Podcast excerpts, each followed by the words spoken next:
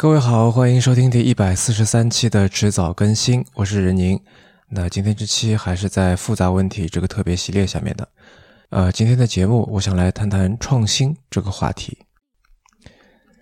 在第一百三十九期里啊，我提到过吃野味，那今天我还是想从这个话题开始聊起，啊，当然是从不同的角度哈。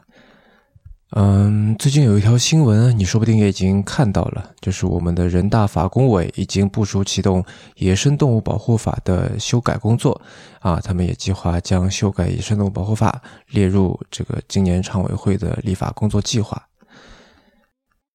嗯，从疫情开始呢，就有言论说啊，这次的新冠病毒是来自于蝙蝠啊，那不过它的这个中间宿主是什么动物呢？到现在还没有定论。有的说是水貂，有的说是穿山甲，但不管怎么样呢，总归是野生动物，所以大家都觉得修改野生动物保护法这事儿应该做。但是很容易让我们觉得，之所以这次病毒会从动物传到人身上，是因为之前我们对于野生动物保护的还不够啊，导致了很多非法的捕猎和交易。这么说对不对呢？当然有道理，但是。野生动物保护法是不是唯一一则跟这件事情相关的法律呢？不是的，啊，我们国家还有其他的法律来制约这类行为。我有一位很有趣的朋友顾磊，他的网名叫顾有荣，啊，是首都师范大学生命科学学院的副教授，他也是科学松鼠会的成员，啊，也在迟早更新的第四十七期节目里面跟我们来聊过植物学。那顾磊呢，他就写了一篇文章来谈上面这个话题。啊，他在文章里面摘录了一些相关的法条啊。首先是《中华人民共和国动物防疫法》第三条，本法所称动物是指家禽家畜和人工饲养、合法捕获的其他动物。本法所称动物产品是指动物的肉、身皮、原毛、绒、脏器、脂、血液、精液、卵、胚胎、骨、蹄、头、脚、筋，以及可能传播动物疾病的蛋奶等。第四十二条。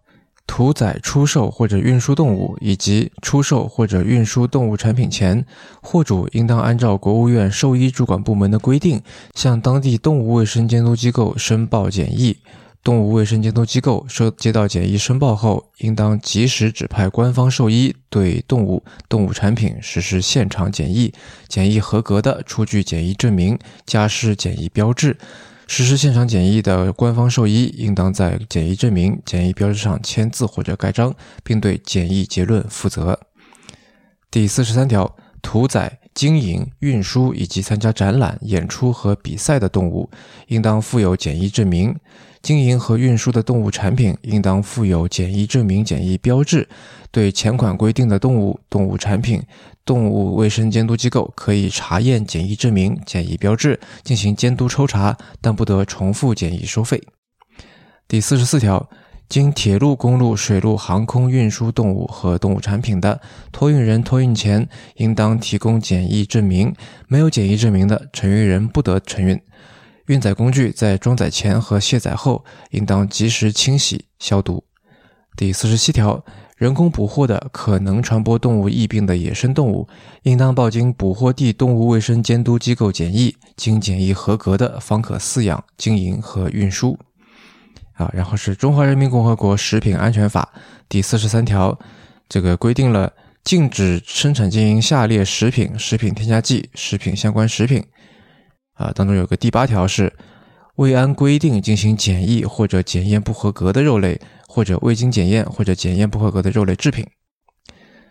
嗯，念了那么多法条啊，你可能有点晕啊，没关系呢，概括一下就是说，野生动物从捕捉、养殖、屠宰、运输、加工到销售，也就是我们进嘴之前、上餐桌之前的每一个环节，都需要相关的检疫手续，否则就是违法的。然而，实际情况是。目前绝大多数在市面上销售的这些野生动物，啊，不管是野外捕捉的还是人工养殖的，都没有，也不可能有检疫证明。为什么呢？因为我们还没有给这些动物去制定有针对性的检疫规程和标准，那自然也就没有办法给他们做检疫出证明了。那这方面的缺失是因为之前没出过事儿，反正没有也无所谓吗？不是的，我们知道在二零零三年那场席卷全国的 SARS 里面。果子狸就被认为是病毒的中间宿主，是因为人接触了果子狸才感染了病毒。但是我们在市场上见到的这个大多数的果子狸啊，它都是人工养殖的。然后疫情一发生，那全国的养殖场里面的果子狸就倒倒了大霉了，大面积的被扑杀，相关的养养殖业也遭到了灭顶之灾。在那个时候，就跟现在一样啊，大家都不敢吃野味，也没有人敢养野味。但是后来呢，随着时间的推移，因为食客的这个需求依然存在，所以果子狸的养殖啊又慢慢的回来了。养殖业是回来了，但是哪怕到了此时此刻，我做节目的现在，刚才提到的针对果子狸的检疫规程依然是缺席的。也许会问啊，咱们当年出了这么大的事情，过去那么久，还没有公布检疫规程和标准呢？政府部门是不是该负责呢？政府部门当然应该负责，但是顾磊的文章里啊，也提到了这样的情况：标准的制定并不都是自上而下的。比如说狗肉，就是先有了行业和地方标准，后有国家颁布的检疫规程。就算这些暂时都没有，从业者也可以做一些未雨绸缪的事，研发防疫和检疫技术，建立溯源机制等等。如果个体养殖户能力不足，行业协会、合作社和地方主管部门也可以组织和引导。地方上有了成熟的经验，再去推动国家标准的制定，有时候会方便一些。那这其实也跟上期节目里面提到的这个科斯定理有点相关哈。那的确了，动物养殖的类目那么多，你要政府一一去制定检疫标准是非常庞杂的工作。而如果养殖从业者或者说行业协会可以分头来做，那总的社会成本就会低很多。然而十七年过去啊，这次我们还是因为野生动物而爆发了几十年来未曾所见的更大规模的疫情，而且还波及到了世界各地。而我们的处理方式似乎依然是简单化的啊，也就是说啊，那你不就是吃了野生动物搞出了病毒吗？好，那就一概不准吃，这样总没问题了吧？但是野生动物林林总总那么多，也这个列举下来写都写不完，那不如这样，我们用白名单机制啊，我告诉你可以吃什么，你就吃这些，除此之外都不准吃。这样总行了吧？于是我们就看到深圳出台了《深圳经济特区全面禁止食用野生动物条例（括号草案征求意见稿）》啊，里面规定可以吃的呢，这个就包括两类，一类是猪、牛、羊、驴、兔、鸡、鸭、鹅、鸽九种家禽家畜；第二是依照法律法规未禁止使用的水生动物。那当然，这里的这个水生动物这种说法很不科学了。那比如说牛蛙这种两栖动物算不算呢？我不知道，但是他们明确不准吃的，也包含了大概每个人都曾经吃过的甲鱼，啊，当然还有一些时不时会在餐桌上面出现的动物啊，也在这个不可以吃的这个范围以内，比如鹌鹑、马、鹿、蛇，或者说狗肉。且不论甲鱼的养殖、加工、食用牵涉到庞大的经济产业链。啊，且不论甲鱼属于爬行动物，那它这种变温动物所携带的病毒，至今没有感染哺乳动物，就包括我们人啊，没有这样的先例，所以说可以说是不存在人畜共患病的风险。嗯，且不论这个条例里面禁止的这个猫狗已经有现成的检疫规程了，也不论说这一类的法律以白名单机制来做是否合理，那我这期节目也不是想给这个立法者去提建议哈，我想说的是。这餐桌规则背后的保守倾向，在疫情初期，中文互联网上面传播的非常广的有有一组图，我相信你说不定也见过啊。呃，好像是帕劳那边用蝙蝠来做的菜，那不知道为什么它是没有切开来的，是整只这样浸在汤里面端上来啊，看上去表情很痛苦，呲牙咧嘴的，特别吓人。然后下面就有很多评论说：“我为什么要吃这么可怕的东西啊？”嗯，就类似这样的话。炸鸡块、钵钵鸡、宫爆鸡丁、可乐鸡翅、回锅肉、东坡肉、糖醋排骨、鱼香肉丝、水煮肉片啊，像相声里面报菜名一样说了很多。然后最后一句就接：是他们不香吗？吃什么野味呢？嗯，深圳规定可以吃的那九种动物不香吗？挺香的，但是是不是因为它们已经很香了，我们就该停止寻找更香的东西呢？疫情带来的幸存者愧疚心理。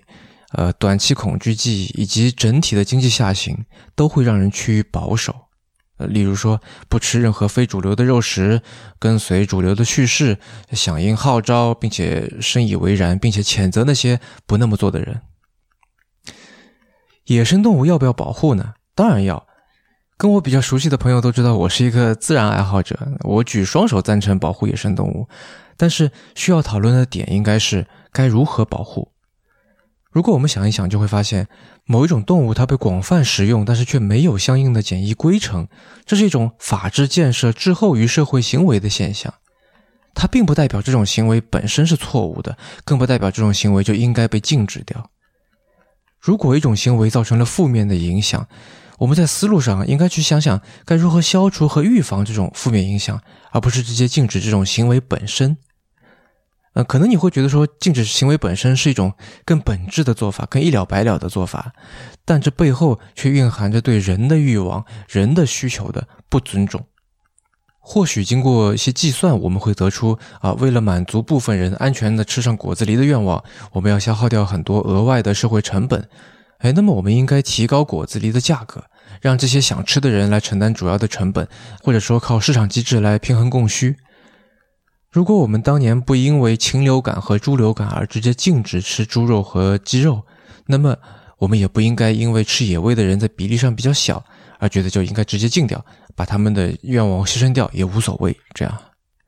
这就好像是说啊，就现在有些人不是靠滑板来上街代步嘛，那有的时候也会不小心撞到别人，但是滑板是个相对小众的东西，管理部门也不知道该把它算是是一个体育运动器材呢，还是算是交通工具，对吧？那也不知道怎么管，那就索性规定只有自行车、电瓶车和汽车可以上路啊，街上一律不准出现滑板，这样问题就不存在了。那如果这样做，显然是一种懒政的做法，对吧？为什么我在说这些呢？因为疫情总归要过去啊！现在我们也能一天天的看到数字在向好，但是我们的状态、我们的心理、我们的情绪却不会随着疫情数字而自然而然的调整过来。我们要怎样从疫情模式当中走出来？以及我们要怎样才能不重蹈这次疫情的覆辙呢？怎么样才能在未来更好的应对这样的大型突发事件呢？就像戴锦华在一次关于韩国电影《寄生虫》的采访里面说的，啊，他提到了戈达尔的命题，就是拍政治性的电影还是政治性的拍电影？什么意思呢？他说，对于电影艺术，我们该赞同褒扬的是政治主题、底层人的生活画面，还是新锐的语言实验与激进美学？这其实跟该如何走出疫情这个问题有共通之处，这取决于我们想要创造一个怎样的未来。关于这个问题，最容易的答案就是跟发生疫情之前那样的未来。我相信从春节开始到现在，你脑中肯定闪过无数次这样的想法：啊，要是没有这次疫情就好了。你的旅行计划也许泡汤了，你也许很想念好久不见、各自还在隔离的这个朋友，这个或者恋人。你也许开了餐馆，本来想春节挣一笔钱，但现在连发工资也很困难。你甚至有可能有亲人被病毒夺去了生命。是啊，要是没有这次疫情就好了。但这是一种属于过去的未来。我当然不是想来宣传进步主义，说明天一定会更好。呃，我相信我们的未来是不确定的，它不会在远处静静的等待着某一天就忽然降临在我们的头上。它是由我们自己创造的，是由我们每个人每天。呃，连续的做出的浩如烟海的选择和决定叠加起来形成的。那如果要朝前看，我们应该要思辨，我们需要一个更安全、更高效、更可靠、更自由、更平等的体制环境来应对未来的黑天鹅的降临。我们可以很清楚的看到，哪怕是野生动物保护这样一个在以前看来可能属于比较边缘化的议题，如果没有做好，也会造成灾难性的后果。要更好的走出疫情，我们需要去思考、去审视那些存在于过去、导向现在的复杂问题，去思考、审视它们本身，去思考、审视它们发生的原因，然后进行持续性的创新，去修正它、改善它、解决它，而不是去简化它。因为我作为风险投资人的职业经验告诉我，如果要为面对巨大的风险做好准备，你的手里必须握着具备巨大收益潜力的方案。换句话说，我们需要思考破坏式的答案，来为破坏式的问题做好准备。但颠覆式创新需要的是前卫突进的那种勇气。保守的心情可以理解，但它无法帮我们更好的走出疫情，也无法帮我们处理下一次的危机。也许，嗯，这里说的有点抽象，有点大啊。你觉得好像是政府部门或者说那些打引号的大佬们该想的事儿。或许你会觉得自己人微言轻，也没有掌握多少的社会资源，呃，就好像《围城》里面说方鸿渐做不了大事儿，也做不了坏事儿。没错，我们正活在一个极度不平等的世界里面。沃尔特·沙伊德尔在他那本《不平等的社会》开头就写，在2015年，地球上最富有的62个人所拥有的财富，就跟人类比较贫穷的那一半，也就是35亿人拥有的一样多了。但是，至少跟沙伊德尔书里面写的那些全面战争啊、暴力革命啊、社会崩溃啊、瘟疫流行相比，创新是代价最小的和平年代里面的阶级流动发生器。只要你想，总归有能你能做的事情是可以做的。好了，那这期聊的比较软啊，你大概也能明白为什么，对吧？因为往硬里说呢，就容易碰到下一期的话题了。那希望还是能够从不同的角度给你一些启发吧。这期就说到这里，下一期。我们来聊一聊举报。